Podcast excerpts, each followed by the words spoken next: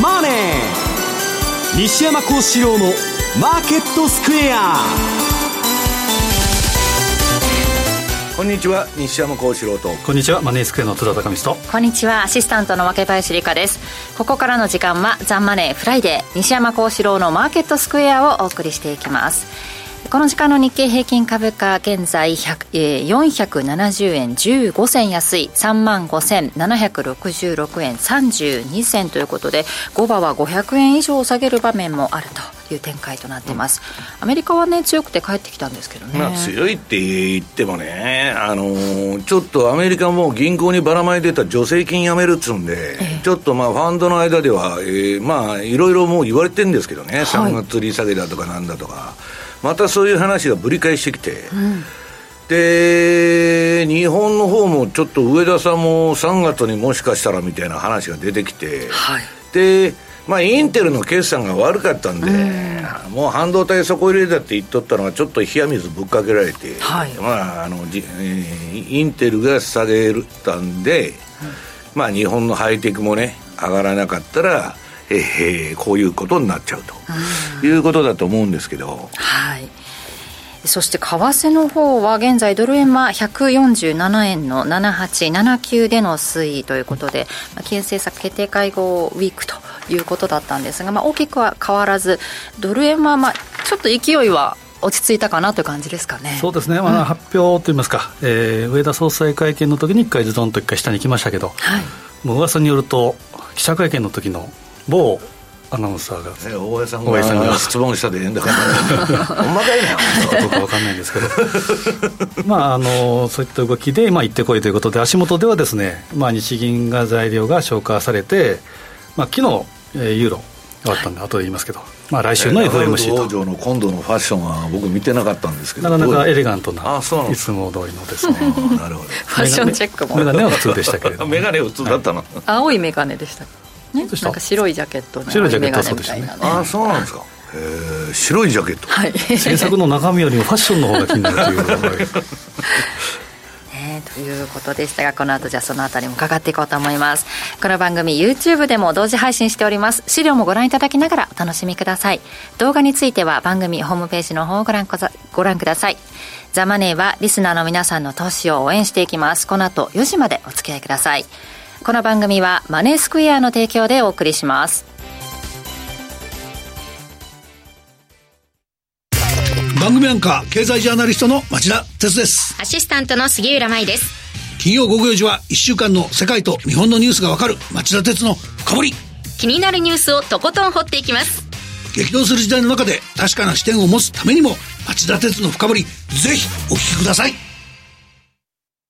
月曜夜10時30分は週刊日経トレンディクロストレンド。日経トレンディと日経クロストレンドの編集長が今旬な話題やキーワードを解説します。週刊日経トレンディクロストレンドは毎週月曜夜10時30分。ラジコタイムフリーでもどうぞ。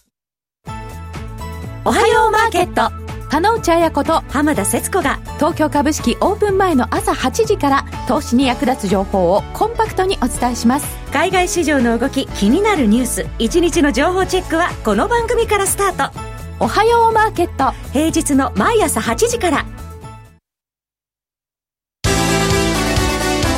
マーケットサイン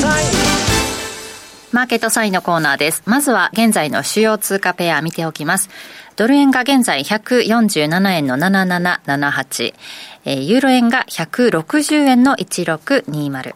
ユーロドルが1.08の、えー、3942での推移となっています。では、今週の為替市場、ポイントについて津田さんからです。はいまあ、今週は先ほど、えー、若林さんから言った通り、中銀ウィークとい。うことで、恵比寿天井じゃない。天井、ちょっとずれてますかね、ずれてますかね、今年はね、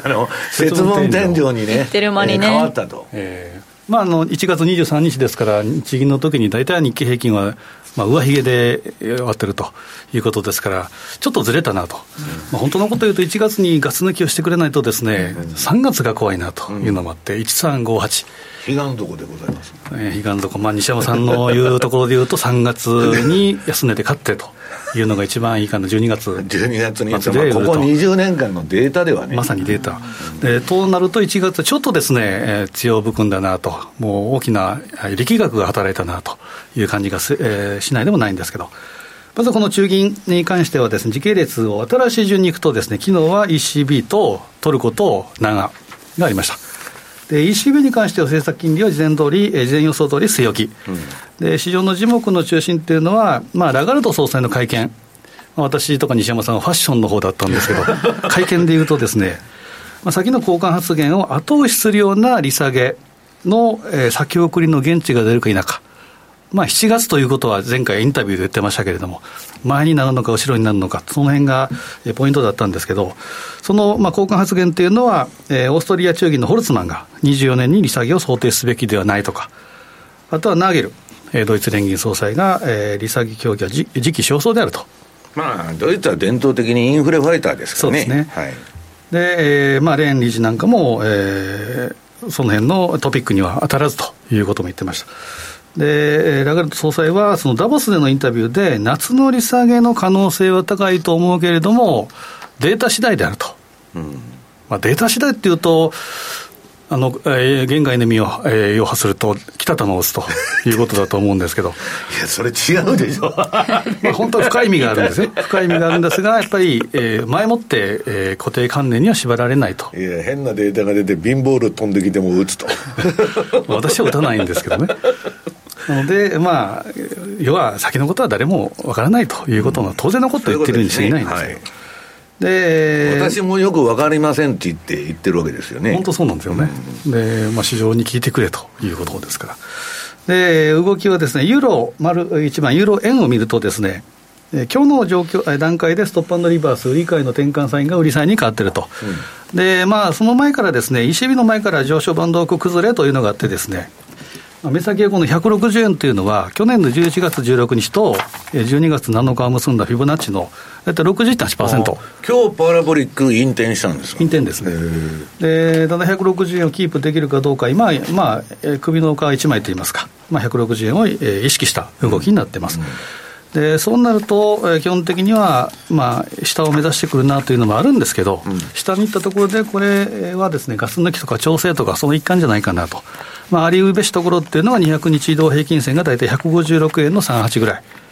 で、大きく下げてもマイナス2シグマでいうと155円とか、うん、まあ、下は知れてるかなと。ただ、上に関しては163円と、えー、またトライとか、えー、その上っていうのも十分あり得るということですから、特に ECB ということよりも、やはり後でいう日銀の動きの方が、ユーロ円は反応するのかなという気がします。で、丸2番、ユーロドルに関してはですね、これは、だらだらと下げてたところがですね、これもちょうど200日移動平均線を非常に意識した動きで、まあ、下に抜けたり、また戻したりということで、まあ、計算上でいうと1.084というのが200日、うん、で、このプラスマイナス2シグマっていうのが、これ、ぐーっと収縮するスクイーズっていうのは、大体一旦相場のですね、まあ、巻き戻していますか、力を溜め込んでるサインということですから、そんなに大きな下もないかなと、もしくは、ただ、200日大きく割り込んだらですね、あの広がり、エクスパンションとともにどんと下げてくる可能性もあるんですけど。ユーロはね、私のシグナルでも、冷やしは売りになってるんだけど、週足がまだ買いとかね、うん、結局ね、大きなビッグトビッグトレンドっていうのは、冷やしも週足も同じ方向にシグナルが出るんだけど、そういう意味ではなんか、ぼやっとした相場ですよね、ね、まあ、一番やっぱり週足を見るのがベースということではあるんですが、日足はですねどっちに動いてもおかしくないと、下は12月、去年の12月8日の1.07も十分あり得る。で戻しでいうと1.1もあり得るというふうに、ちょっと大きく見た方がいいかなというふうに思います。それで、あとはユーロポンド。ユーロポンドはですね、これは明確にですね、冷やしは下。ただ、西山さんがおっしゃった週足でいうとですね、下はちょっと知れてるなというふうなチャート形状なんですね。なので、えー、冷やしはだらだら下げ下げて0.85っていうのはですね、ちょっとまあ、えー、目指してくるかなと。で、戻りがあったとしても0.86、まあ、0.85から0.86。で、このあたり ECB が終わったってことは、来週、また、えー、BOE があるということですから、まあ、このあたりが、えー、同意になってくるかなというふうに思います。で、みたいのはですね、丸4番、やっぱり日銀。の一応ですね、要点整理ということで、昨日の M2TV でもお伝えしたんですけど、その前にすみません、昨日の M2TV で、えー、ラガルト総裁の7月の大体利下げのポイントの先送りとか前倒しの発言をしたときに、うん、僕はですね、先延ばしは売りだ、前倒しは買いだっていうことをついつい言ってしまったと思うんですけど、うん、逆ですね、えー、先延ばしの場合は買い、ユーロですね、前,、えー、前倒しの場合は売り。これはあの火曜日の岸田さんとのラジオでもですね、なんか FOMC でか利上げというふうに言ったみたいで、なんかね、よくあの利上げとか利下げとかさ、間違えちゃうんだよね。日銀の後で言うと、まあ、言い訳になりますけど、日銀の後で言うと、真逆のですね、真逆の政策をしてるので、もうこんがらがってですね、わけわかんない、もう日銀のせいだということを言いたいんですけど。日銀のせいで、間違えてる。すみません、私のせいです。失礼します。で、えー、丸4番の日銀見ていくとですね来来年から恵比寿底っちゅうんじゃないですか？そこまでは分からないですね。データが揃えば言うかもしれませんがまあ基本データですからね。私もよく間違えるので利上げとか利下げとか言い間違えちゃったりね日足と週足と月足とね、えー、違うデータ貼っちゃったりですね。まああのちょっと多忙の中頭がコンフュージョンしてますんで。本当ございますあの、はい、YouTube のコメントに書かれたもんですから、まあ、訂正させていただきます。コメントで、えー、日銀はですね、これは現状維持を決定ということで、ただ、えー、必要があれば躊躇なく追加的な金融緩和措置を講じるというのは、まあ、これはもう一応最後にポコッと載せたと。で、マイナス金利 YCC フォワードガイダンスは変更なし。で展望レポート、えー、物価目標達成の角度は引き続き少しずつ高まっていると。で24年度の物価見通しは2.8から2.4というのは、これ、前もってニュース出てましたから、うん、まあ、必ず漏れてるなと、情報は。本当そうだよね。まあ、漏らしてるのか漏れてるのか、まあ、前者じゃないかなとも思うんですけど、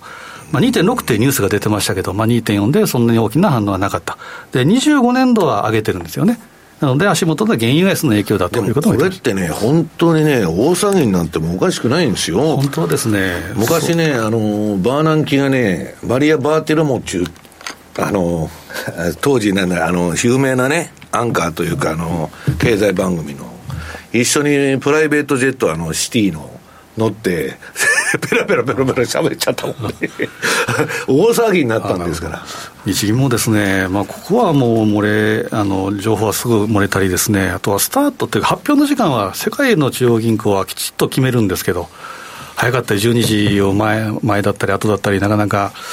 あのきっちりしないというのもなんなリア・バーティルモとかね、そういうのが来たら喋っちゃう、あれ、女性記者が来るとね、はい、口の硬い人でもね、結構、いや、別にあの日銀とかそんな関係なしに、うん、みんな行っちゃうんですよ、男が行くと喋らないんだけど、警戒して。油断して。そうそうそうそうそう。そう。なんか日あの上田総裁の会見見ててもそうじゃないかなと、一瞬、瞬間ですね。そういう雰囲気だったちょっと表情がですね、変わったかなと、私個人的な個人的ですよ。うんで、まあ、さっき言ったように相場が動いたんじゃないかとか、あの X で言われてましたけど。で、えー、あと会見、その会見ですけど、出口への距離感については、定量的な把握は難しいと。定量的な把握が難しかったら、なんだ、訂正か、もしくは C かという話になっちゃうんですけど、要はこの角度っていう言葉もですね、まあ、確率じゃなくて角度っていうのは、よく実験なんかで使う言葉ですよね。いろんな要素、材料が出て、その中から、えーまあ、数をとにかく必要とすると。ということは、まあ、これも裏を返せば、逃げ工場にも使えると。言葉の遊びですよ、遊び。そうですね。うん、まあ、これがあの足りてないって言えば、それは恣意的、定性的に修正できるわけですから。で、えー、あとマイナス金利解除がもう緩和的な金融環境が続くっていうことは、そしたらこれはマイナス金利解除しても、ほんな、それ以外何もしないんじゃないかと いうこともですね、見て取れる。で、あと、ノット、もうおそらく、まあ、そういう意見が今、大勢になってますよね。うんで能登半島地震の影響については丁寧に見ていきたい、当然、丁寧っていうのは1、2か月では丁寧とは言いませんから、そうすると、先延ばしの何か、これ、現地なのかなという気がしないでもないですけど、で丸5番、え日銀の X デーについてということで、これもですね、M2TV なんかでも、えー、何度かお伝えしたことと、あと西山さんと明林さんと出た新春セミナーの第一部で加藤出さんがですね、日銀ウォッチャーの、はいはい、えー、おっしゃってました。で、まあ、どういうこと？加藤さんは一回利上げした後は何もしなくて、はい、次のアメリカの利上げサイクルまでは何もしないっていう、それ、何年先の話ですか、それ。一応ですね、4月はまあマイナス金利解除するだろうと。で、3月の、えー、段階で、3月の段階で、えー、動くんだよね、まあ、あ4月にマイナス金利を解除して、でも加藤さんは、なんで、あの25ベーシスを言ってるんでしょ、その利上げを。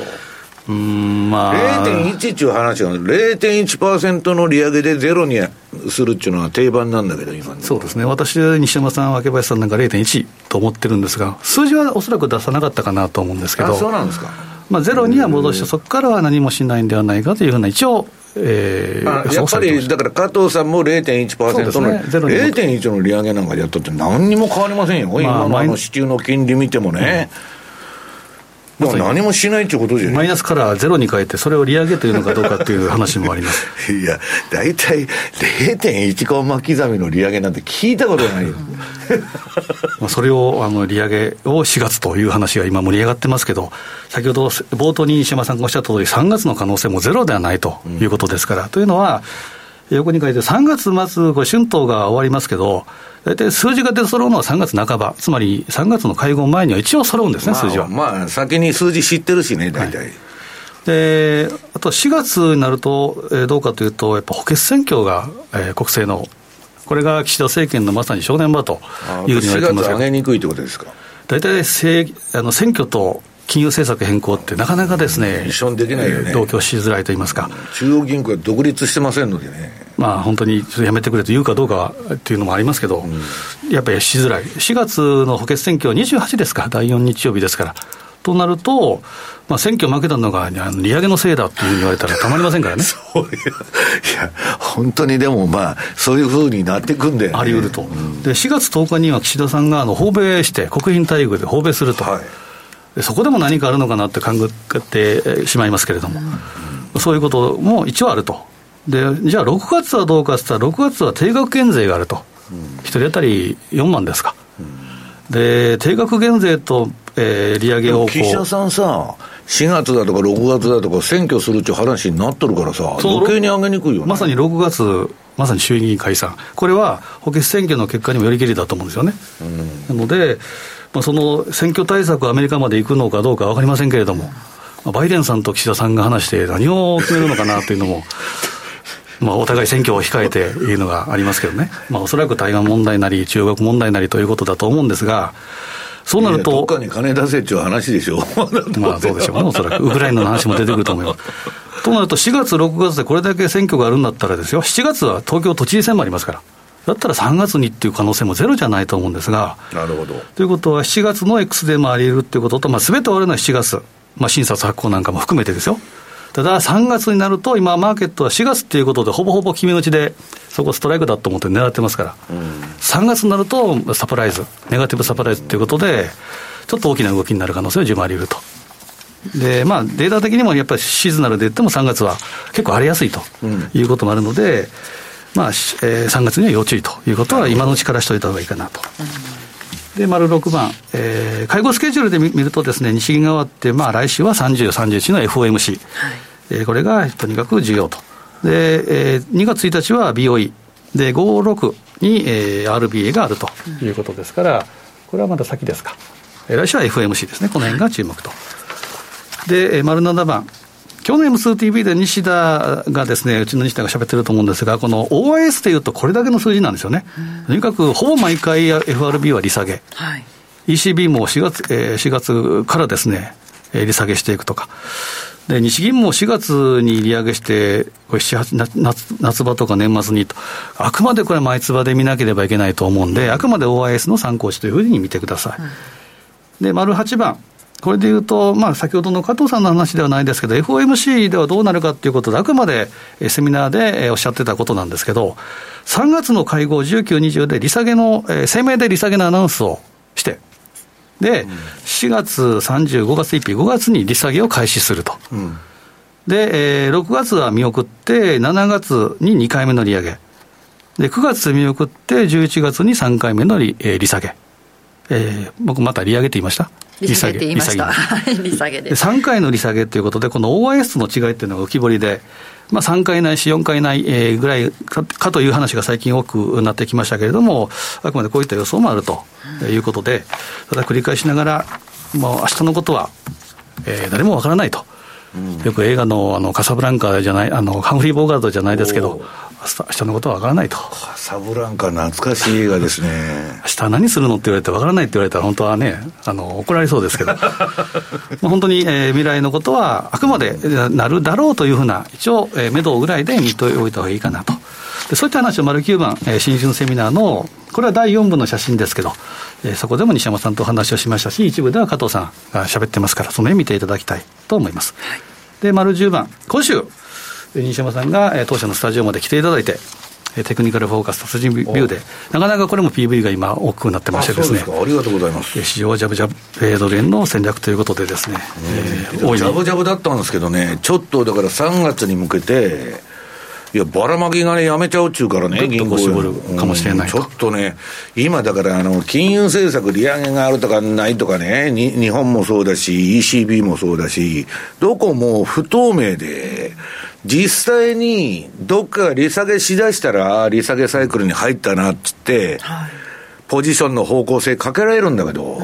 うん、いや、あるのかと思ってたらないとか、ないと思ってたらやっちゃったとかね。なんか、はしご外されそうで、なんかあの、ストレートが飛んでこないんですよ。癖玉ばっかり で。なので、北田も打たなければいけない。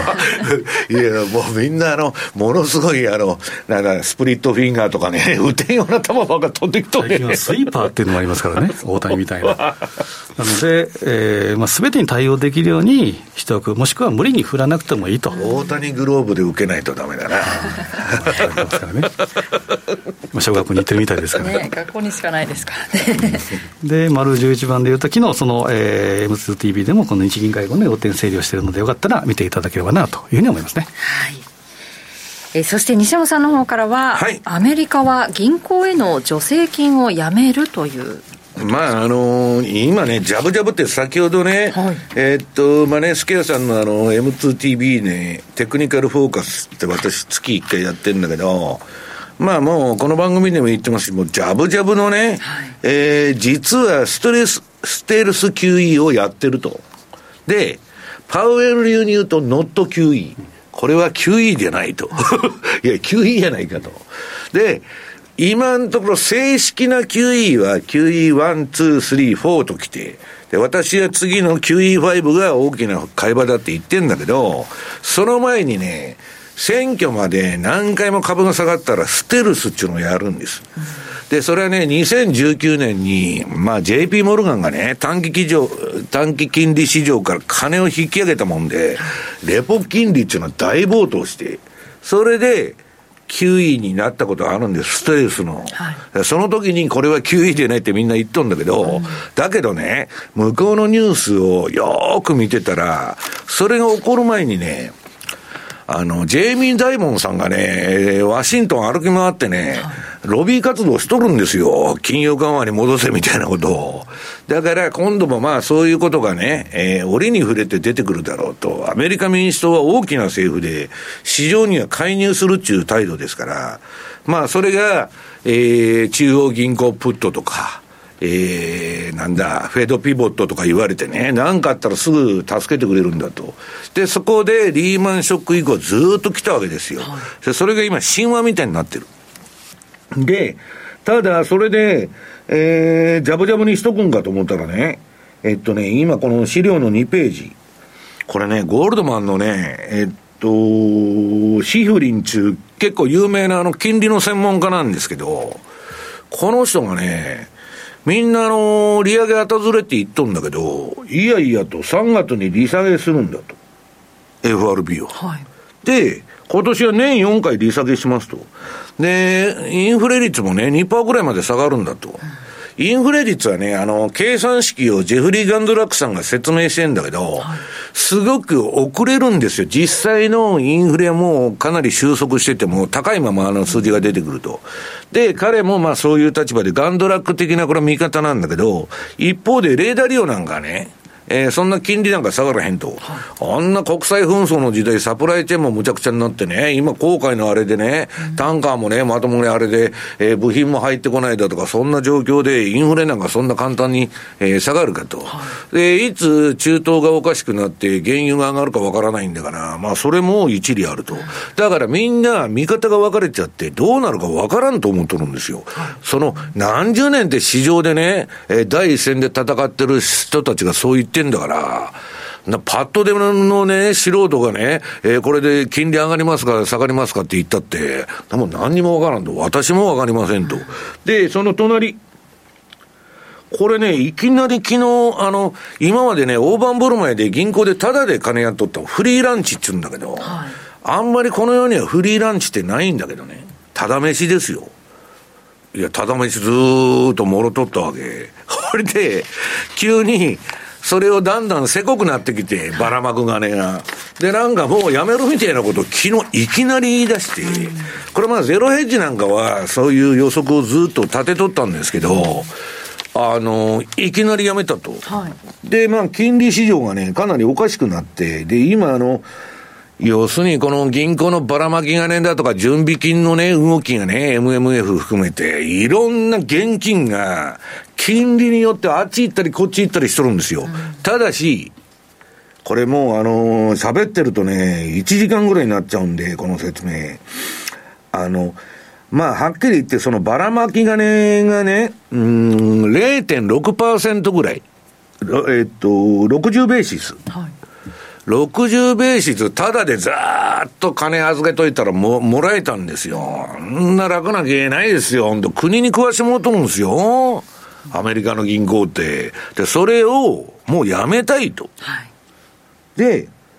それはもう株がバブってきてますから、まああの、それでね、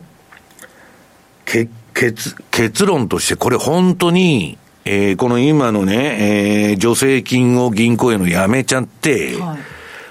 い、やめちゃって、その後何が起こるかって結論がこれ最後に書いてるんだけど、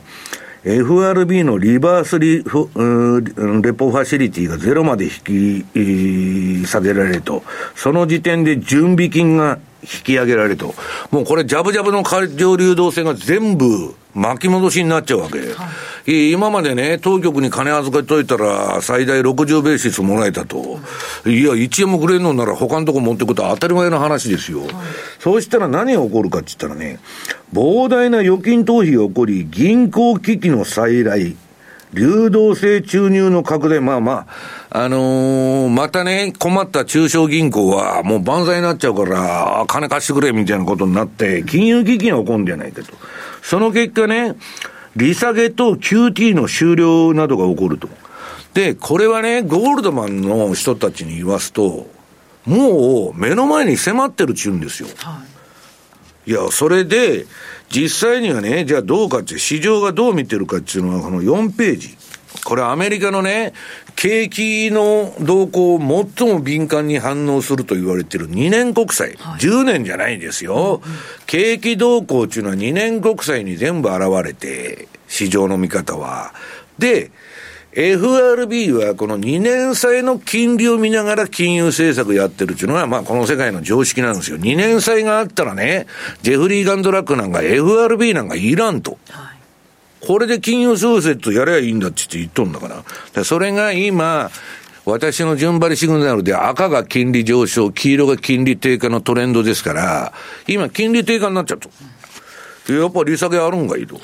で、ドルもですね、今ちょっと戻してはいるんだけど、あの、FRB のね、そんな早く、あの、利下げしませんと。要するに面白い役割分担があって、いや、もう金融、あの、なんだ、緩和に、えー、ピボットしますってパウエルが言っとるでしょで、市場がそれ行きすぎ、織り込んで行きすぎると、火消し役が出てくるんですよ。ニューヨーク連銀のウィリアムとかね、いろんな、まあ、重鎮が出てきて。で、本当にね、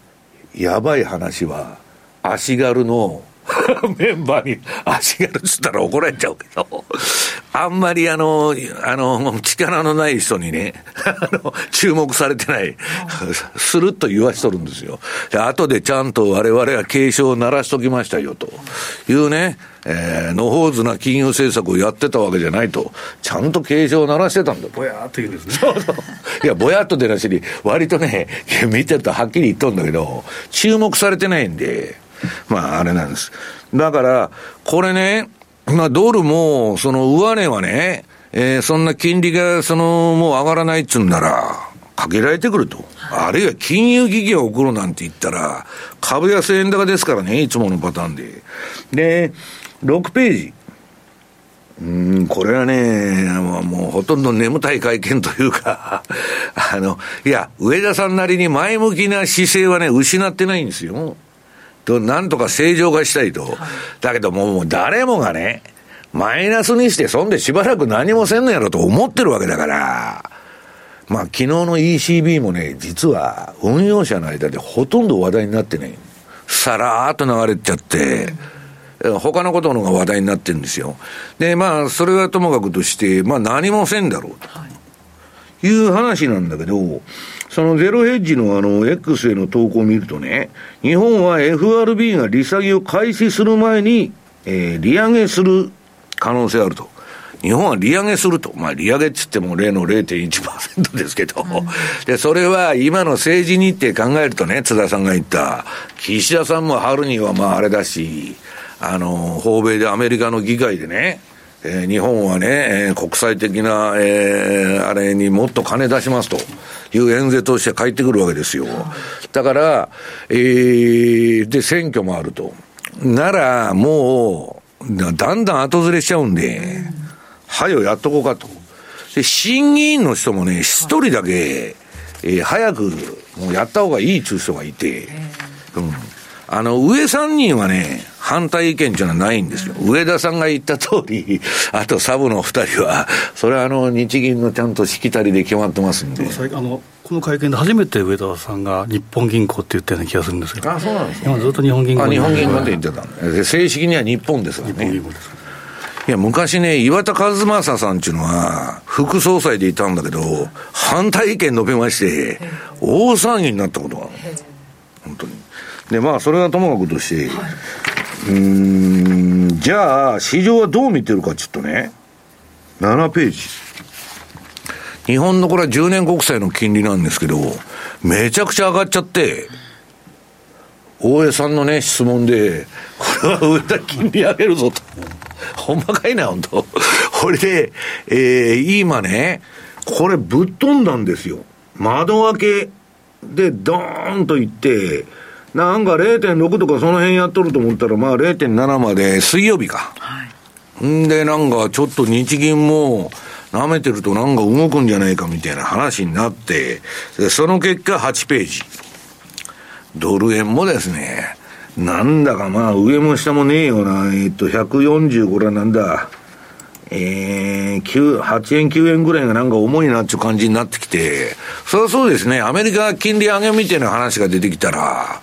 日本は基本的に横ばいですから、あんまり買えないだろう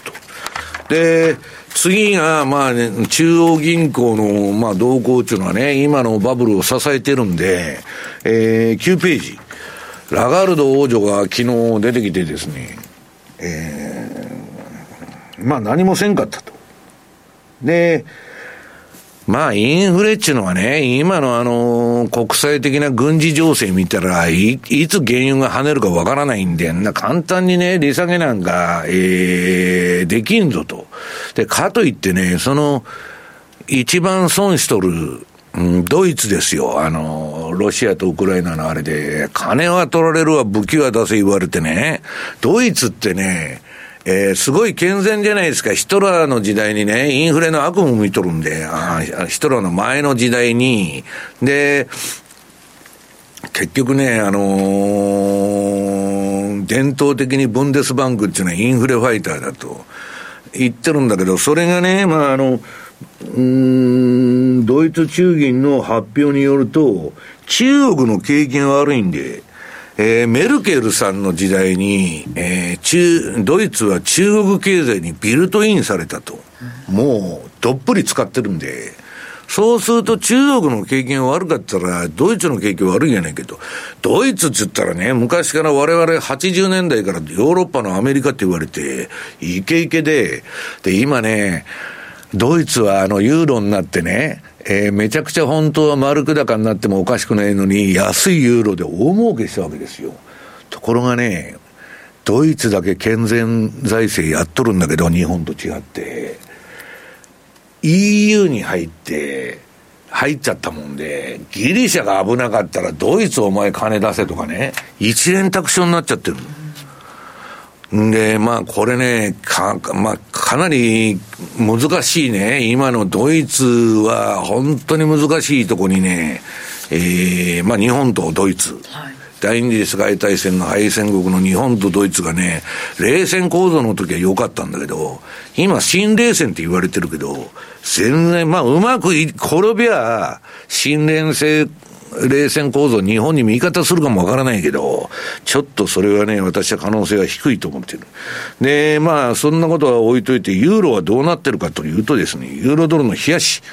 私のね、まあ、ドル円もそうなんだけど、ユーロドルっていうのは主力商品で、まあ、ポジションがかなりでかいんだけど、他の商品と比べて。なんだ、昨日ラガルド出てきたけど、何も動いてないんだけど。これも ECB もあのトルコもな、もうほとんど動かなかったですよね。トルコも45%でしたっけ、金利。いや、もう織り込み済みだと。いう話でね。で、まあ、これ今、冷やし売りトレンドになってるでしょ、ユーロ。はい。で、週足は11ページ。これ、週足が一番稼いでくれるんだけど、ユーロって。まあ、今赤いままで、とどっちつかずじゃないですか。冷やし売りで週足買いなんて言ったら、上がるんか下がるんかようわからんと。いう話になっちゃう。で、次はユーロ円ですね。12ページ。これはですね、私に言わすと眠たい相場ってことでまた怒られちゃうんですけど、このね、えー、青でかか、囲ったボックス。この高値と安値の間の中でうだうだうだうだ、これずっと横ばいでしょ大きな目で見ると2023年の、えー、5月ぐらいから。うわ、退屈な相場だなと。いや、動いとるのは動いとるんですよ、結構。うん、だけどまあな、なんだかよくわからんなと。どっち転んだっておかしくないみたいなね。まあそんなことで、えー、なんか私の実感ではね、株が調子良くなると為替が動かなくなって、為替が動くと株があんまりね、しょうもない相場と。だから、あの、やっぱりね、分散投資をしとくのが重要だなと。あの、津田さんとこも世界戦略とか分散を言われてますけど、本当なんか一個に大きくかけるっちゅうね、なんか感じじゃないのかなという気は私はしとるんですけどね。さて、日経平均株価ですが、大引けを迎えて485円40銭安、3万5751円丸7銭で、大引けを迎えました。この後詳しく伺っていきます。ここまでマーケットサインのコーナーでした。関西の皆さん、2月17日土曜日に大阪で無料投資セミナージャパンツアーを開催します。サンワテクノス、エルウェイホールディングス、メディロム、ODK ソリューションズ、デルタフライファーマが IR プレゼン、そして、桜井英明さんが株式相場を展望し、注目銘柄を解説します。お申し込み方法は、ラジオ日経ウェブサイトから、抽選で150名様をご招待。締め切りは2月9日必着です。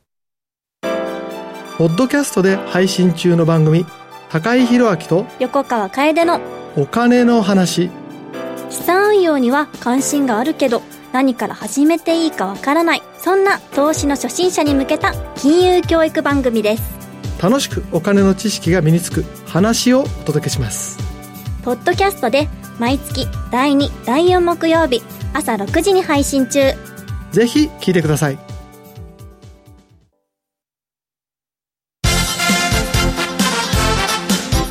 トゥデイ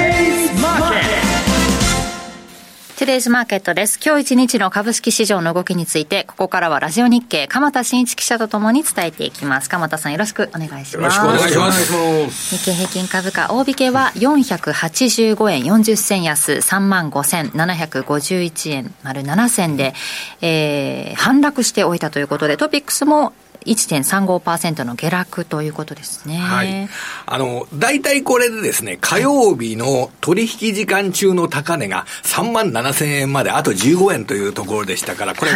ちょうどですね、1300円ぐらい、火曜日の高値と今日の安値。だと下げたかなって。1300円。1300円も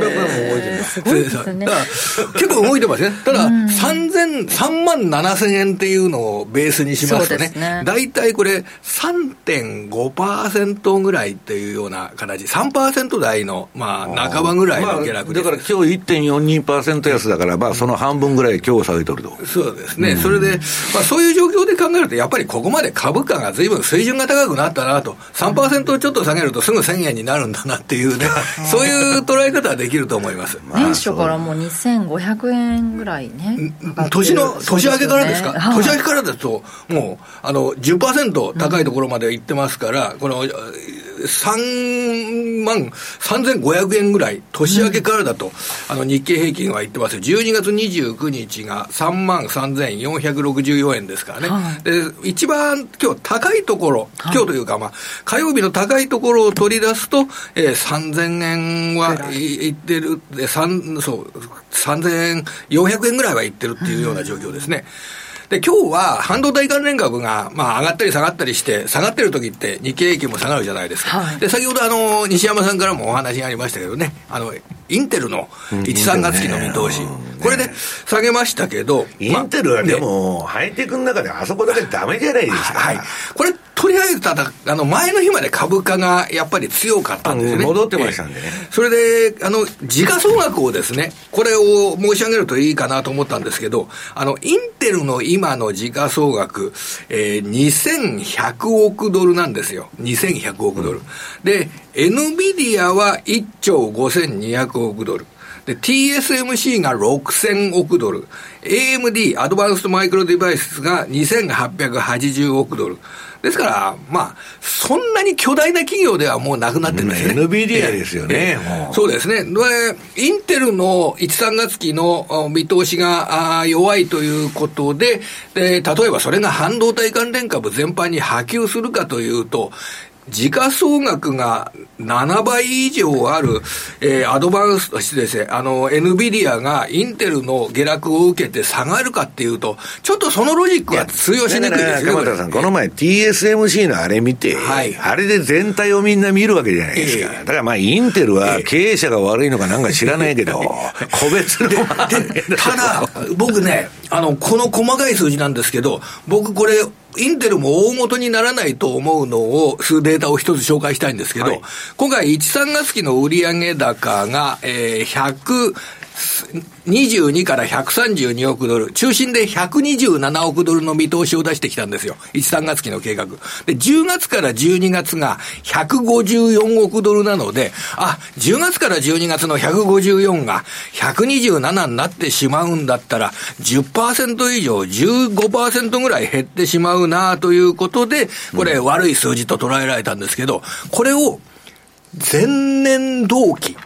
去年の1、3月期。去年の1、3月期、うんうん。ここと比較を出すとですね、インテルのこのレンジは4%増加から13%増加なんですよ。で、えー、TSMC が開示した1、3月期の売上高見通しは7%から11%の増加なんですよ。これ TSMC の見通し、前年同月比1、3月期はセブンイレブンと覚えてください。7%から11%の増加。それに対して、えー、インテルは4%から13%ですから、はいそんなにびっくりするほど、この落ちるというような、そういう業績でも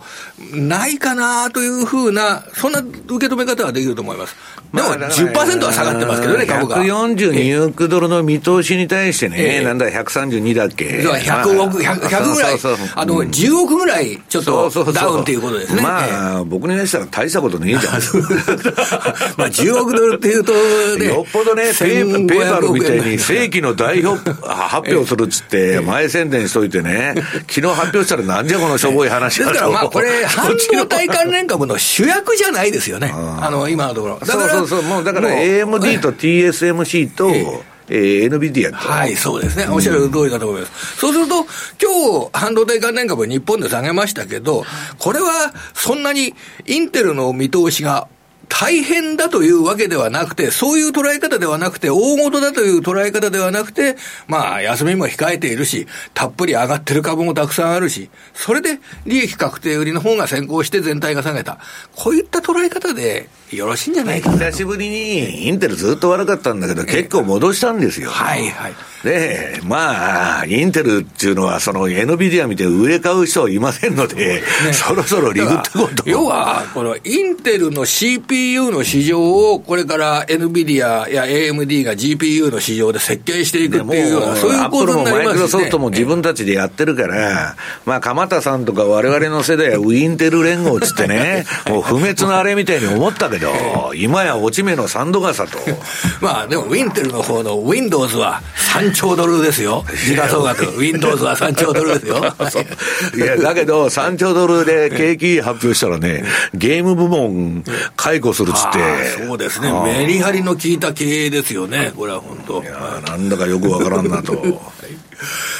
ということで、まあ来週、あの、はい、今の、西山さんのお話にもありましたけどね、うん、来週は、あの、マイクロソフトなどがね、あの、決算発表に動いてきて、それで、えー、マイクロソフトは火曜日の決算発表ですよね。はい、それで、木曜日にはアップルの決算発表、時価総額3兆ドルコンビがですね、来週、決算発表。3兆ドルってどんな金額ですか ?3 兆ドルは、あの、2社集まるとですね、マイクロソフトと、これ面白いですよ。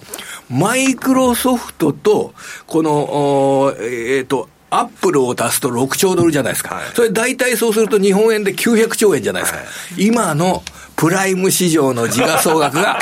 ぴったり900億円じゃね、それだったらプライム市場全部買うわ。そっちの方がいいですよね。そっちの方がいいですよね。危ねえはしご渡って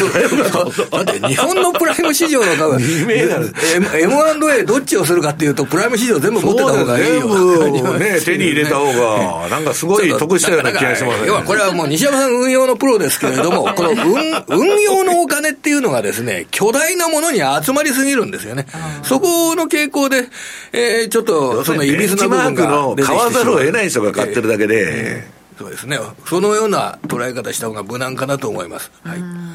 じゃ来週はそのあたりハイテク関係の決算を見ながら、はい、あの日本株についてはですね、えそんなに難しいこと考えなくていいと思います。もうあの株価水準が上がってますんで、投資家のこの懐具合良くなってると考えていいんですよ、これ。はい、上がってますから。ね。で、え下がったところで、まあ、あの、株価買う人っていうのはいるでしょうし、うん、何よりも、この個別企業の決算発表という材料が提示されますから、はい、その内容を見て、えー、株価を、いい株を買おうというお金は手ぐすねを引いて待ち構えている面があります。うん、今日なんかでもですね、あの、値上がり率のプライム市場のね、上位銘柄見ると、はい、ね、あの、2番の7931の2位に入っている未来工業ですとかね、はい、あの、5番に入っている6866の日置電機ですとかね、うんうん、まあ、いろいろな業態の会会社があります。あの、7949の小松ウォール工業ですとか、はい、まあ、あの、関材を提供してたり、え電池材料を供給してたり、間仕切りを供給してたり、いろんな株がありますけど、うん、これみんな値上がり率上位に入ってるのは昨日の決算発表企業です。はい。したがって、いい決算が出た会社って、ん買ってやろう。トレーディングの対象にしてやろうというような、はい、そういったお金が今ありますから、えー、えー、言えることは、来週以降の日本株市場、日経平均が上がるとか、トピックスが上がるとか、そんなことはわかりません。ただ、上がる株は山ほどある、うん、このようなことが言えると思います、はい、買いたいと思ってる方、たくさんいるから、材料が出たところに、まあ、個別企業の株は上がる、で、それが前もって分かるといいんですけれどもね、なかなかそれが、それが分かると、非常に効率のいい投資ができますよね。だだからこういう時は、僕いつも言ってるんですけど、10月から12月の、あの、貿易統計だとか、鉱工業生産指数だとか、そういうのを見て、伸びている業種、その、ね、その業種の株を買うっていう。やっぱ日本、日本ってね、製造業の国だなと思ったのは、製造業がやっぱ買われてるんですよ。うん、はいはい、はい、うん。で、海外の投資家も製造業の話しかしないもん、日本株の話。はいはい特に、ね、ものづくりが一番大事だなと、特に半導体の工場などもね、やってくるようなところがありますし、やっぱり西山さんの今のご指摘、非常に日本株の選別においてもですね、これは重要だと思いますよ。はい材料がありそうなところ、しっかり見ておくと。実態のある仕事をしてる会社を買うのがね そうここに戻ってきたっていうことなんですかね。はい。ということでここまで鎌田さんにお話伺いました。どうもありがとうございました,、はい、したえではマーケットを簡単に振り返っておきます日経平均株価大引けを迎えて485円40銭安い3万5751円7銭で取引を終えました。そしてトピックスは34.27ポイントマイナス2497.65ポイントでこちらも反落しています。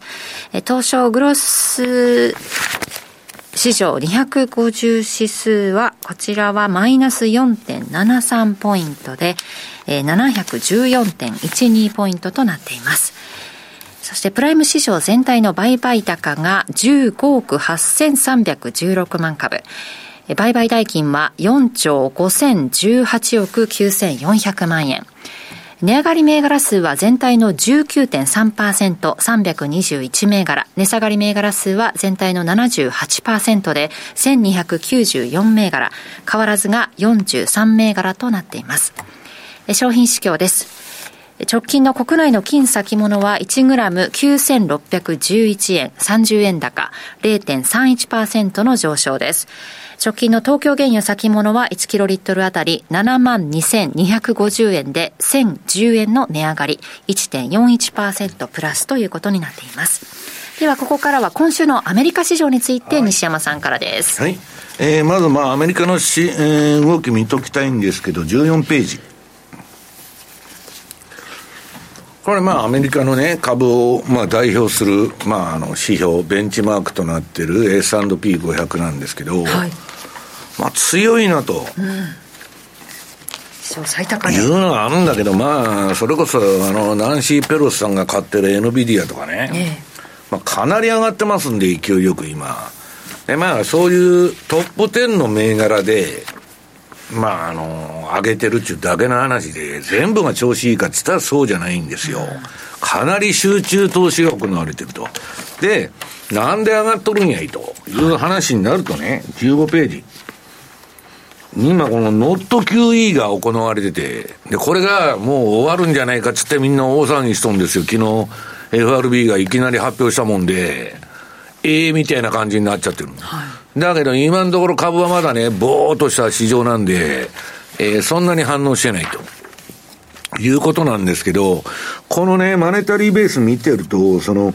うん、これが上がってる限りは株って上がっていくんですよね。これが下がってくると下がるっていうだけの話なん今、両立て経済で、えー、アメリカは4、えー、なんだ、えー、34兆ドルの、えー、負債を、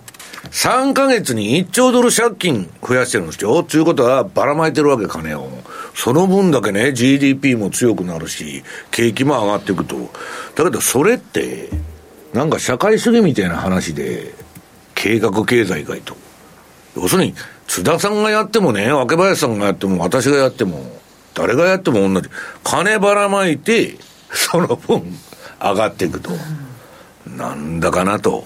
いう、まあ、マーケットなんですね。で、その、隣がですね、とはいえ、アメリカ株もちょっとしんどいんじゃないかって言われてるのは、えー、この番組でね、えっと、もう、えー、投機筋、CTA のポジションパンパンになってるという、まあ、あの、図をこの前持ってきて説明したんですけど、今ね、この商品投資顧問と言われてる、うん、連中がですね、シカゴ市場を中心に大暴れしてる、株のインデックスから債券からコモディティから何でもやるんですよ。で、こう、こういう人たちが、まあ株のね、うん、1290億ドルのロングポジションを持っとんだと。で、上昇するとね、100億ドル。で、下落すれば420億ドルを損失処分で売ってくると。これはリスクリターン比でね、下げにちょっと気をつけないといけないっていうとこまで、ポジションがね、過去最大ポジションに近づいてたとこまで買っちゃったんで、そろそろ終わりじゃないかと。で、アメリカ株はね、もうバリエーションが高すぎるって言われてるんだけど、一方でですね、えー、16ページ。この反戦指数がですね、えー、1万5千を割り込んだと。これはね、津田さん、若林さん、皆さん。1997年の香港返還した時の値段に戻ったと。よく日経平均のチャートで失われた20年とか30年とか言っとんだけど、これなんだ、97年の相場に行ってこいみたいになっとると。いうことで、で、さすがにですね、中国の当局も、えー、PK をやりますと発表しとんですね。えー、株価、まあ、あのー、売るなとかね、あるいはまあ ETF 使って日銀の真似して一部買ったり、はい、まあ政府機関を利用して、あとはまあ数兆ドルの市場救済策っていうのを発表して、ただ買ってこれ発表しとるときは、あんまり上がらなかった。まあだけど、こんなね、97年ってあんたに、えー、っと、なんだっけ、えー、27年前の安値まで下げとんだから、めちゃくちゃ高いね、アメリカ株買うより、これ買ってね、10年ほど辛抱してた方がリターンはいいんじゃないかっていう人が、当然若林さん出てくるわけですよ。はい、だから、えー、っと、今週ね、私のとこに来たレポートでも、中国株の買い推奨しとる、極めて少数なんだけど、逆張り系のとこは中国に行って、で、今流行っとると言われてるのは日本株買って中国株売る中最低取引。これやりすぎてね、うん、逆になっとるの、今。で、大体ね、そういうね、不和雷道みたいなね、えー、ことにやってると振り回されて終わっちゃうっていうのがね、うん、えー、あれなんですよ。で、私がね、ちょっと今週大きな変化だと思ってるのは、私にとってはですよ、皆さんにとってはどうでもいい話かもわからないけど、17ページ。まあこれね、航海の危機的状況と、まあ今ね、もう中東の方がどうなるかわからんで、この前まあブリンケンが回ってなんとか、え抑えてるんだけど、まあイスラエルのネタニヤフも暴走しそうな感じになってるし、で、イランとかはちょっと冷静なんだけど、それでもね、えー、今あのー、紛争が拡大していることは間違いない。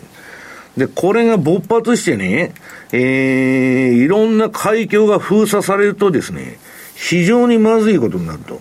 で、まあ、この航海の件だけでもサプライチェーンがおかしくなっちゃって、で、船の保険料上がってるし、まあ、自動車や小売業にね、もう影響が出とると。で、テスラは 2, 2週間の生産停止と、ボルボは3日間の工場停止にすでに追い込まれてると。だからインフレはなかなか収まらないという話になるんですよ。で、その隣。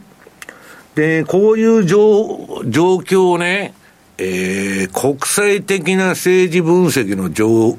あの情報分析っていうのは、プーチンが一番優れてるって言われてるまあ、習近平もすごいとは言われとるんだけど、そうするとね、えっと、今、ロシアは次の展開見て、えっと、北極海の石油ルートを開拓してると。で、日本もね、対米従属と言いながら根性を見せてね、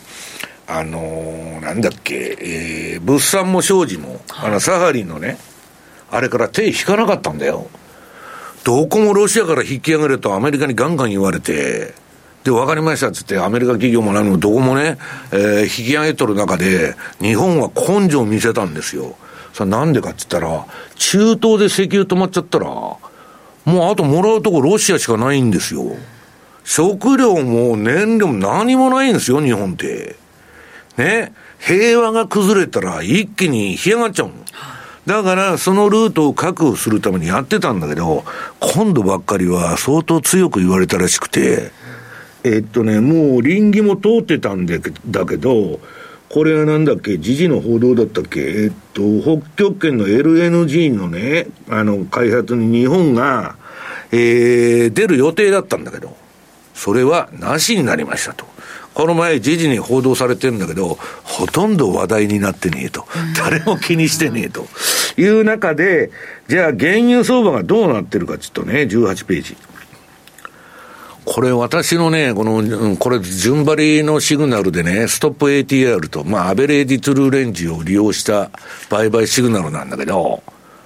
これね、買いになりよったんですよ。うん、あの、だから、なんか一応ね、過去最安値面のとこまでやったんだけど、底抜け脱線ゲームにはならなくて、なんとか持ち返してると。いうことで、まあ今ね、太陽から風力から何から、あの、大体原発から何かやって、まあ、あの、原油もね、もっと下がるんじゃないかっていう観測もあるんだけど、私はちょっとね、まあ一旦底打ちしたんじゃないかと、と、油の値段がこれ以上下がらないと、インフレはそんなに、まあ下がらないんじゃないかというふうに見てるわけです。で、その次のページ。資産運用業の改革進めると。ね、全然株やってない岸田さんがすごい旗振ってる。いや、これね、どこに行ってこんなこと言ってるかと思ったんだけど、ゴールドマンの会議に出てるらしいです。これ、香港かなんかであったやつかな。岸田のミックスを進めたかなんかしたんですか？いや、だから、これね、日本になんかもうファンドマネージャー世界級のやつを呼んでくるとかさ、来るわけねえじゃんね。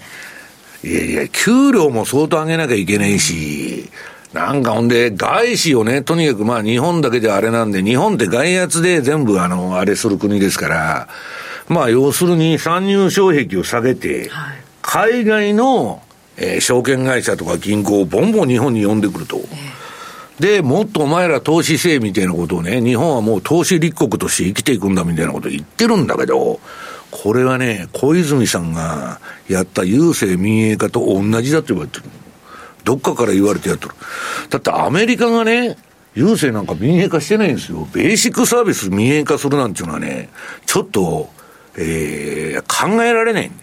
いや、赤字でも公共性のためにやってるわけでしょ。で、今もね、郵政民営化、巻き戻しで、はい、もう郵便事業なんか、これから廃れていくだけなんで、なんとか一本化せとか言って、自民党でやってんだけどね、要するに、一体あれは何だったんだと、ね、いう話になってるわけ。で、今度は、郵政民営化じゃなくて、えー、資産立国でね、えー、もっと若林投資しろと、まあ、ニーサやってねえのかと、オルカン買ってねえのかと。いうね、えー、オルカン買ってなかったら、あの、国民じゃねえぞと。いや、だけどそれ対外投資じゃないですかと。日本株買えっちゅうならわかるけどさ、はい、どうなってるんだと。で、えー、っと、その隣。と言いながら、こんだけ政府から岸田さんからね、いろんなところが笛吹いとるのに、ね、なんとかの笛吹きじゃないですけど、みんな踊り出すんかと思ってたら、日本勢また売り越しと、1月第3週も、どうなっとるんやと。で、誰が買ってるんだったら海外勢ですよ。ね。で、私はこの1月っていうのはね、恵比寿天常説で言うと、国際分散投資っていうのが1月1週目2週目ってむちゃくちゃ出る。世界の金っていうのはどこに集まってるかって、アメリカの巨大ファンドにみんな機関投資家から何から金入れる。一回集まっ、アメリカに集まった金が、えー、ファンドを通じて海外投資っていう形で、外に出ていくわけ。だから1月株安になっちゃったり、えー、ドル安になったりすることが近年多いんだけど、その日本株もね、えー、さっきの鎌田さんの話もそうだし、その、GAFAM プラスね、えー、NBD テスラで、テスラ今暴落してますけど、はい、その7銘柄でね、日本の時価総額以上なんつったら、それは日本株割安だっていう話になるじゃないですか。で、それで外人が買ってると。で、まあ日本株どうなってるのかと見るとですね、えー、20、20ページ。これはね、日本の投資家はね、慎重なんでっていうか逆張りしかしないんで、今のところ売り越しになっても、それはいいんですよ。で、これね、高いところに目が慣れてくると、はい、3万8000とか9000とか、買い出すんですよ、今度は。このレンジができれば、今、びっくりしたな、あの、年初から上げまくっとるから怖くて入れないだけで、はい、目が慣れてくると、別に高いと思わないようになる。それが人間なんですよ。で、多分日本勢がどっかで買い出すの、そこで。はい、もう、あの、連日食ってきて、ちょっと押したら買いやとか言ってね、えー、買い物が集まってくると、それこそ新ニーサの海外勢がどっかぶつけてくる可能性があると、今持ってるの、漁港をね。いうような感じで、まあなんかこれだけね、笛吹いてるのに、誰も踊っとらんやないかというのがね、まあちょっと実態なのかなと。ただ、さ、あのー、先ほど鎌田さんも言ってたけど、私はね、日本のその製造業がね、まあ、買える銘柄はあると思ってんで、まあ、政治的にはかなり不安不安な国ですけど、まあ、あの、そう、海外からも結局ね、製造業の問い合わせしかないというね、こんなね、日本の金融だとか、日本のなんだ、えー、サービス業だとか、誰 も全然、あの、興味も何にもねえと。要するにやっぱ製造業なんですよ。だからものづくりが一番大事だということですね。はい。ここまでトゥデイズマーケットでした。政治がわかるポッドキャストが配信中です。吉野直也の日経切り抜きニュース。ホットなニュースを熱く伝えます。日経のベテラン記者が最新の政治ニュースを総まくり。経済の視点からも詳しくお伝えします。毎週火曜日の配信です。詳しくは番組ウェブサイトをチェックしてください。街を見る目が変わる。次の休みに行ってみたくなる。自分の足で出会うアートをご提案。日本ブラーアート。アートテラー・とに〜さんと様々な街のアートの魅力に迫ります。ラジオ日経ポッドキャストで配信中。あなたもブラーっとアートを感じてみませんか？一人暮らしの今は、あの頃の賑やかさが少し恋しい。一石三鳥ぐらいを狙ってやってるんですけど、やっぱ普段歩いてないからかな。懐かしい声は、私にエールをくれるんだ。エリアを越えて、ふるさとのラジオを聴こう。ラジコ。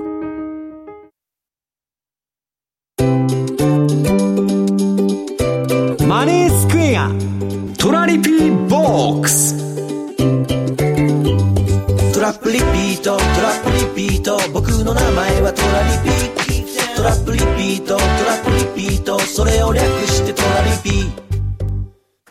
マネースクエアといえばトラリピですが、そのトラリピをもっと日常でのトレードで生かすためのトラリピの活用アイディア。今日はマネースクエアから高尾さんに来てもらってます。よろしくお願いします。よろしくお願いします。さて、世界戦略のパフォーマンス、今週はどうでしょう？はい。もうこれがですね、今もう見ていただくと、えー、ユーロポンドですね、今日、えー、ユーロの話先ほど出てましたけれども、はい、と、はい、ユーロが少し下がっているといったところを受け、ユーロポンド少し、まあもともとがあんまり評価損大きくなかったんですけれども、えー、下がってきて、まあパフォーマンスが120% 10%台を超えているといった、はい、状態になっていると。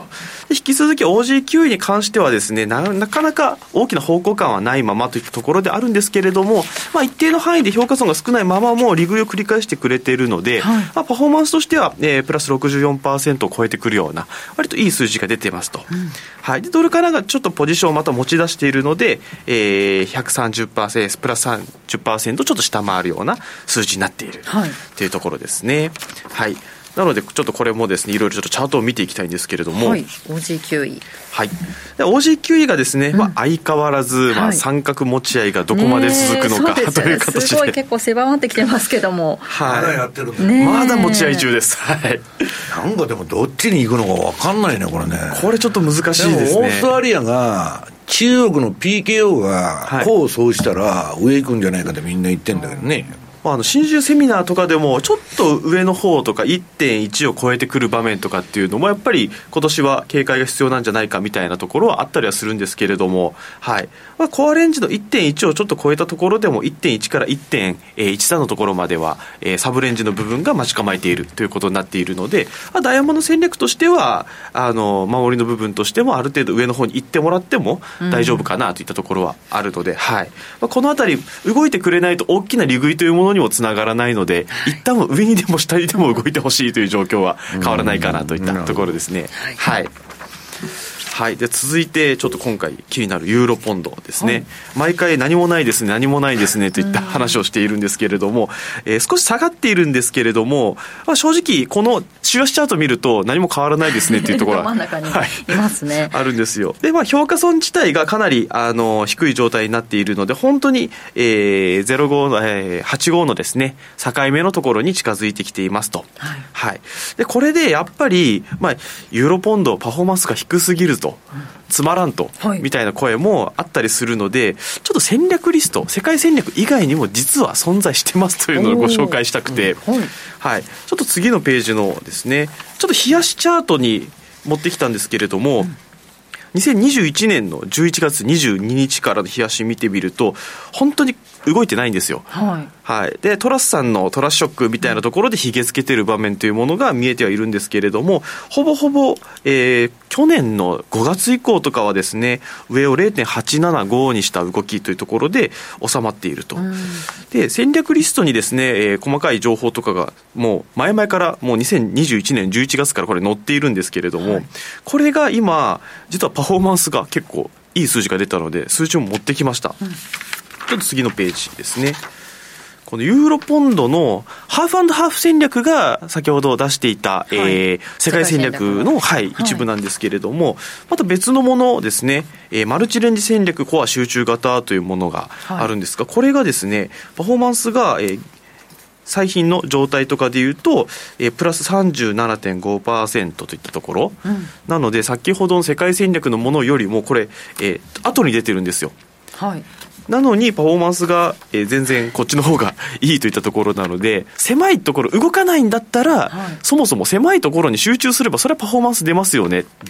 という戦略なんです、これ。なるほど。はい。で、これ、ユーロポンドが最初出始めた頃に、いや、想像以上にポンド絡んでるのに動かないぞと。うんだったら逆手にとって、もう狭いところ狙いに行っちゃえと。まあだから平均回帰を狙ってんだけど、はい、幅が小さいから、はい、平均から離れてないんで、もっと幅を小さくせざるを得ないと、はい、いうことだよね。そうです。なのでもうちょっとぎゅーっと集中させて狙いに行くとこれぐらい当然ユーロポンドでもパフォーマンスをトラリピで使うことができると、はい。まあ、ただしやっぱりこれある程度レンジアウトのリスクも当然高くなってくるので、はい、先ほどの、えー、幅く幅を広くですね取ったハーフハーフでゆったりどしっと構えるものとはまた真逆の発想になるので、ここはちょっと一長一短あるので、はい、ちょっと好みが分かれるところであるんですけれども気になる方はここもチェックしていただくと面白いありますよと。はい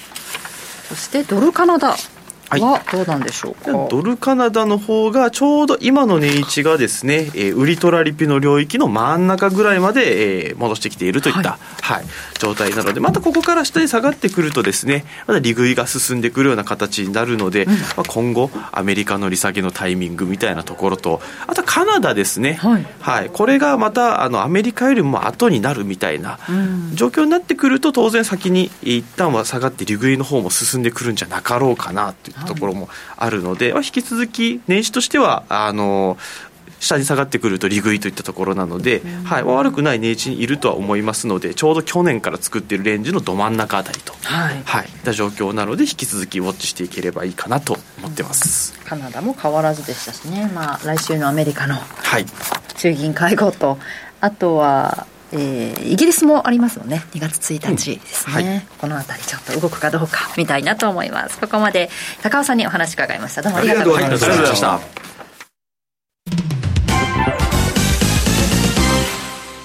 マネースクエア。あなたもマネースクエアのトラリピで FXCFD 運用を始めてみませんか？特許取得の自動注文トラリピなら発注の手間や時間に悩まされることのない快適な運用をサポートしてくれます。さらに投資情報も充実。投資家の皆様のお役に立つ最新情報を毎営業日配信しております。ザ・マネーでおなじみの西山幸四郎さんをはじめ、有名講師陣による当社限定の特別レポートも多数ご用意。マネースクエアの講座をお持ちの方であれば、すべて無料でご覧になれますので、ぜひチェックしてみてください。今なら新規講座開設キャンペーンも開催中です。講座開設はもちろん無料。お申し込みはおよそ5分で完了いたします。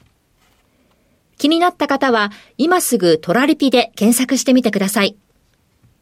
その他にもマネースクエアのホームページやツイッターなどの公式 SNS では運用に役立つ様々な情報をお届けしていますので、ぜひチェックしてみてください。マネースクエアではこれからも、ザ・マネー、西山幸四郎のマーケットスクエアを通して、投資家の皆様を応援いたします。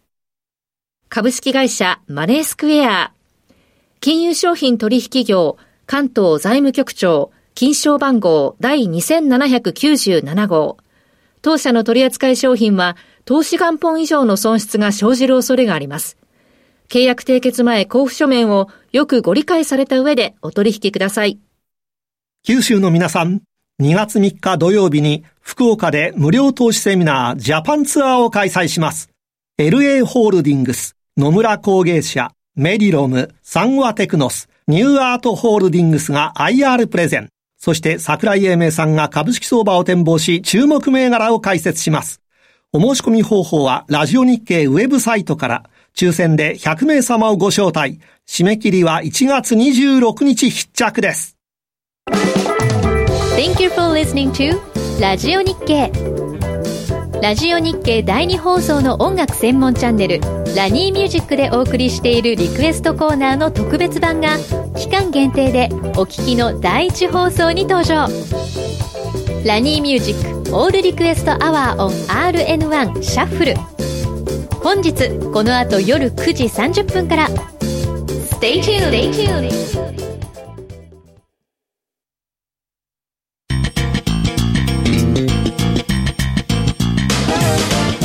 西山孝四郎のマーケットスクエアこのコーナーではマーケットの見方について西山さんにいろいろな角度で教えていただきます。今日は市場サイクルの前半で儲けるのは簡単だが、後半にそれを維持するのが難しいというテーマです。はい。えー、っと、今やですね、昔から日本はあの、両立て経済と、資産と負債を両方吹き、あの、膨らます、まあ、経済をやってるって言われて、そのバブルが崩壊した時に、今からもう30年前ですよ、すごい批判されとったんだけど、今やどこも日本と同じことやってると。で、その両立て経済も、えー、アメリカの方を見てみるとね、ちょっと蒸気を逸してるんですね。22ページ。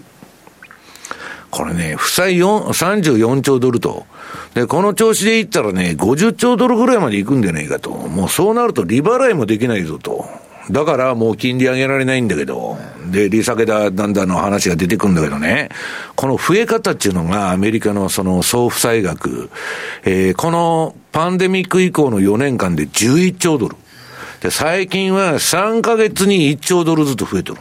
これはバイデンがアメリカの選挙に勝つために金ばらまいてると。だからアメリカ景気いいんだってみんな言ってるわけ。ところが私が両立てって言ってるのはね、景気良かったら税収がバンバン入ってきて、個人からも法人からも、借金減っていかなおかしいんだけど、めちゃくちゃ増えまくっとるやないかいと。いや、こんなもん自作自演じゃんと。いう話で、ただ印象操作でね、テレビで GDP がいくらだとかなんだとか、アメリカの株上がっとるって言ったら、やっぱりアメリカ経済最強だっていう話になるわけですよ。でそこら辺はね、冷静に見ていかないとダメだと。で、23ページ。この両立て経済やった結果、日本どうなったかって言ったら、まあ、あの、このね、バブル発生の原因、えー、っと、ページの左側の一番端、100年に1回のバブルもね、実はまあこれ、アメリカのプラザ合意以降の、えー、金融政策を受けたね、えー、狂乱のバブルですよ。えー、1980年代後半はもう PR ね、日本株60、70、100倍当たり前と。ね、PR100 倍って言ったら回収するのに100年かかると。死んどるじゃないですか、投資した人。で、そういうバブルやって、で、まあこれはね、株のバブルもあったんだけど、不動産バブルなんですね、本当は。えー、で、土地、本位制、日本の土地神話が崩れたのが90年以降のバブル崩壊で、なんと80%の世界大恐慌並みの暴落をしたと、日本株は。で、ここでですね、92年に宮沢大蔵大臣がやった、えー、年金福祉事業団の PKO ね、株価買い支え策っていうのを、歴代ずっとやってますんで、未だにそれが続いてると。で、買い支えやってたんだけど、えー、これ、ダブルボトムね、えー、38,586円から7,603円と6,994円。これは野田さんの時の安値です。野田政権の。で、そこから安倍さんが、えー、アベノミクスと。日銀に買う、株買わしてですね、えー、年金に株買わしてですね、今に至って元に戻ってきたと。だけど、かなり人工的な相場なんですね。で、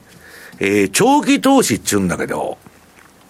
えっと、1989年の12月に長期投資するとね、毎月トルコスト平均法で現物で買ってても、リグやるのに二十何年かかっとる。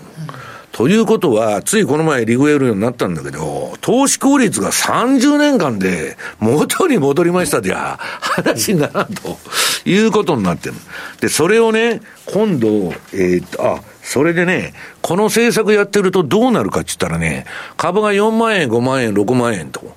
ね、えー、っと、80年代後半みたいになっちゃうの。で、そうなると、えー、っと、都心のね、マンションは2億円だとか、そういう時代になっちゃうんですよ。それで24ページ。今ね、都心の新築マンションが、えー、都心ってこれ、東京、神奈川、埼玉、千葉のマンションの平均価格ですよ。8100万と。まあ、若林さんなら現玉で買えますけど、我々はとこ、とても無理だと。で、もう都、都内のね、23区のいいとこだと、もう奥、とっくに超えてますよ。で、こんなもん若い人家買えないじゃんと。で、今度ね、えー、まともな人が、あのー、政府税調調査会の新会長になって、沖縄ゆりさんと。沖縄さんが、まあ、なったんだけどね、今、日本総研住友のあれから、えっ、と、その、税制調査会の新会長になったんだけど、沖縄さん何言ってるかって言ったら、長期金利を0%程度に抑制し続けたことがばらまき的な、えー、財政支出支出につながったと。で、これやってるとバブルになっちゃって、上田さんだってね、株が2万円とか、あ2万円でね、4万円とか4万5千円になっとるのに、いつまででもゼロ金利やってたら、あんた何やってんだと、金利締めろやっちゅう話になってきて、で、当然給料は資産バブルに追いつかないわけだから、日本人は誰も家が買えないという時代が来るわけです。で、25ページ。これドル円のチャートなんだけど、私がね、ちょうど株のチャートも、まあドル円週足、あ、ドル円でね、日経週足だったんだけど、こっち月足ですよ。私がこの世界に入った頃からのチャートがずーっと載ってると。で、こんなもんね、長期投資っつうんだけど、チャートの一番端から始めたら、未だにリグえてないんですよ。わかりますか皆さん。ね。日経平均の89年12月とか、この為替のね、えー、1980年代の260何円とか買っちゃうと、いつまで経っても利食えないわけ。で、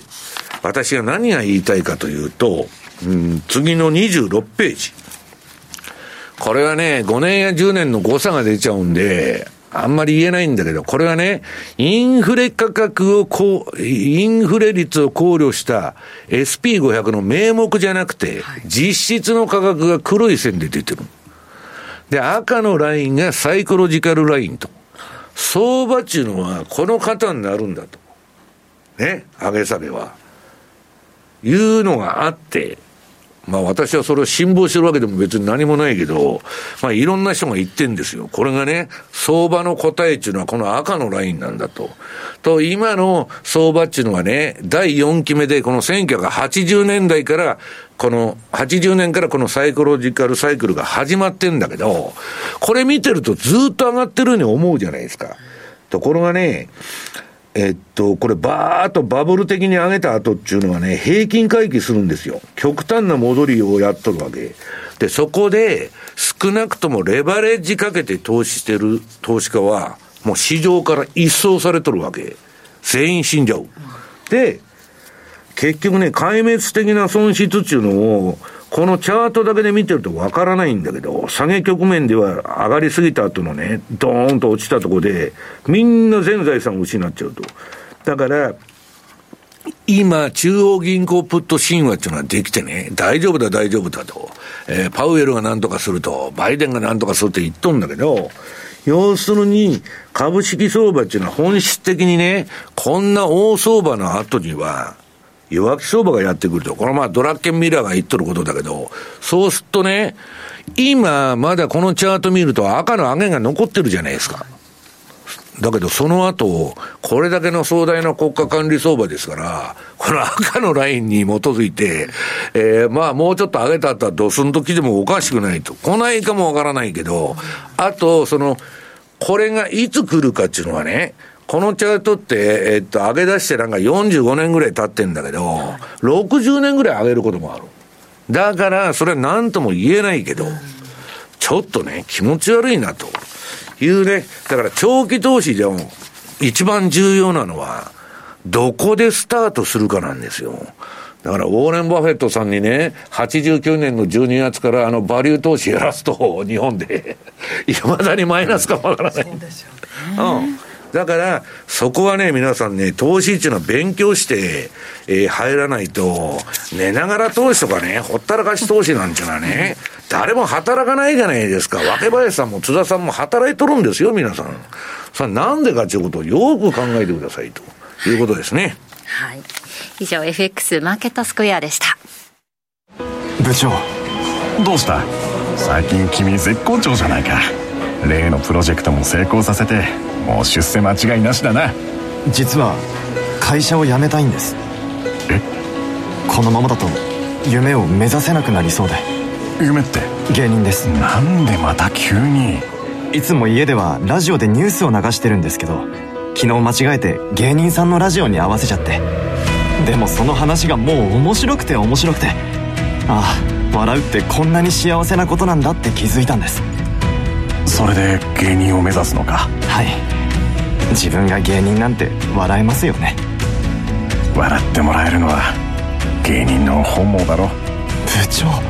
その昨日のラジオ俺にも聞かせてよ。あはい。ラジコのタイムたまたま流れてきた声が人生を変えるかもしれない。いい偶然をあなたの耳に。ラジコ。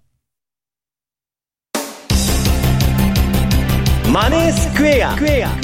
投資戦略。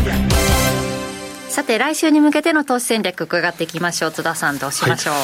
まあ、その前に先ほど言ったあの寝てはなかなかあの儲からないと。寝ててはよく家宝は寝て待てと言いますけど、私は家宝は練って待てと思うんですね。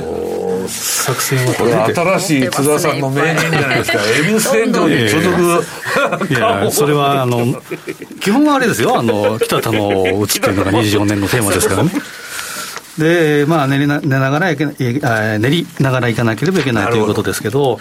えー、丸12番のですね、やっぱ OG 先ほど高尾さんが言ってましたけれども、やっぱ動きがですね、鈍くなってきた。まあ、西山さんの言葉を借りると眠たいと。ただ眠たい時ほど収益チャンスがある銘柄もあると。で、やはり大事なのは分散投資ということで、ぱり日銀見ていくとやっぱ逆に眠たくなかったら困るんだよ。本当困りますから もう少し眠たい方が本当にいい眠たくても限度がありますから。でこのチャート見ていただくとですね冷やしレベルで見ても上値切り下げ下値切り上げの三角持ち円のペナント型。でこう見ると基本はですよ教科書通りいくならばさらにボラテリティは低くなる上下は、えー、なかなか一定こになり、えー、にくいというチャート形状。これパラボリックでは5ドルの方が弱いのか。そうなんですよね。で、まあ、季節的、シーズナルでいうと、お時期はここから強くなりやすいんですけど、オーのが上がりやすいんで、ね、そうなんですよね。うん、で、えー、ただ今は1.07、1.08という、まあ、狭いレンジ内。ということは、先ほどユーロポンドのマルチレンジの集中、えー、戦略、コア集中型と言いましたけど、冷やしにチャートを変えて、罠の間隔をちょっと短、えー、小さくするというのもありかなと思うんですよね。当然、全財産いくんではなくて、分散していく、まあ、株も当然そうですし、大変通貨もそうですし、うん、そういったやり方はありかなというふうに思うので、状況に応じて、えー、変えていくっていうのが大事かな。これこそがまさに北玉を打つということ。状況強引に持っていってませんか？あの北玉。適当に適当に打つのがそういう意味じゃなくて。北玉を打つと。当てはまりますよ。で柔軟にしなやかにっていうのがそういう意味合いですね、はい、で丸13番でいうとドルカナダ。ドルカナダもですねなかなか上に来づらい。えそうなると1.35っていうのがですねちょうど11月の高値12月の安値の50%半値戻しラインっていうのが1.35で重要ラインなんですけどなかなか超えづらい、うん。うん。これは1点、下は325、1点上は1.3620、この辺を、えー、コア、えー、罠にして、これも冷やしレベルで、ちょっと攻めていくっていうのもありかなというふうに思っています。はい、で、一つ見たいのが丸14番。OGN はですね、実はですね、冷やしレベルでも週足レベルでも結構強いんですね。下値しっかりということで、まだトレンド出てませんけど、私で言うと、基本的におしめ買いでいいのかなと、もう下値はしっかりかなというのは、ニュージーランドドル円も実はこんな感じでしっかりしてるんですね、と週足レベルがしっかりしてると。で、5ドル円もニュージーランドドル円もしっかりしてるんで、5ドル円がなか、あ5ドル、えー、OG9 が動きにくいというのがあるんですけれども、なので、大円通貨を持ってみるのも一つありかなと。で、繰り返しながら、まあ、中央銀行がいつ、えーまあ、日銀以外の中央銀行は、テーマはいつ利下げをするのか。北玉を打つと。まさにその通り。日銀はいつ利上げするのかっていうことは、中央銀行の、えーまあ、総裁すらもやっぱ分かり、分からない。中央銀行のカサブランカ化じゃないですけど、明日のこと分からなければ、しなやかに、やっぱり北玉を打たなければいけないということですね。そうですねなかなか本当読みづらい中で動きがありそうなところをちょっと通貨ペア見ていきたいなということでご紹介いただきました。OG9 動くかどうか。ド,、えー、ドルカナダ。そして5ドル円という通貨ペアご紹介いただきました。来週からはもう2月始まりますからね。木曜日は2月1日。どうなるの か、まあ、前まで言わないでいいそうですね。また来週。来週が参加。また再来週に聞こうと思います。番組そろそろお別れの時間です。今日ここまでのお相手は西山幸四郎とマネースクエア津田高見と若林理香でした。さよなら。この番組はマネースクエアの提供でお送りしました。